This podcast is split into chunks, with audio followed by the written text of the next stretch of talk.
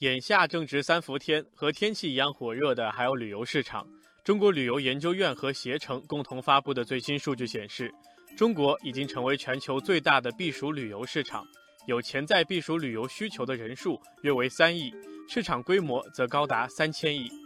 那么避暑旅游大军都来自哪里呢？数据显示，从客源地看，长三角、京津冀和珠三角等地区经济发达，人口密集，并且气温高，避暑需求旺盛。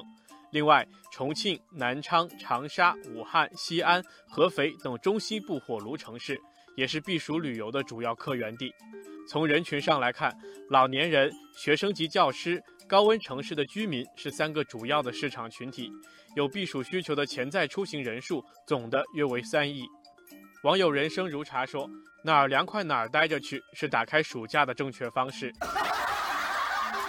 网友细品岁月说。上山看海进草原是我们家每年夏天出游的必选动作。网友老车新路说：“子女休假陪老人避暑纳凉，现在是朋友圈里的新风尚。”网友沁水说：“现在的避暑旅游除了图凉快，也追求品质，消费升级的步伐得跟上。”根据中国旅游研究院的预测，如果按照2017年全国每人每次旅游平均消费一千元人民币这个标准来计算，三亿游客产生实际避暑消费，那么避暑旅游市场的规模就将达到三千亿元。按一般经验，旅游拉动经济会产生四到五倍的乘数效应，这就意味着避暑旅游能为旅游目的地创造总共一点二到一点五万亿元的综合经济贡献。哦，而这些又会转化为就业和居民收入的增长。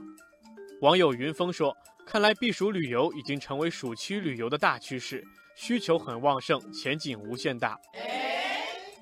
网友潇洒走过说：“避暑经济让绿水青山变成了金山银山，既能促经济，还能稳就业，值得点赞。”网友叶落知秋说：“也要看到一些避暑旅游目的地的配套设施还不完善，交通不便，日常休闲娱乐活动匮乏等问题还是比较突出。”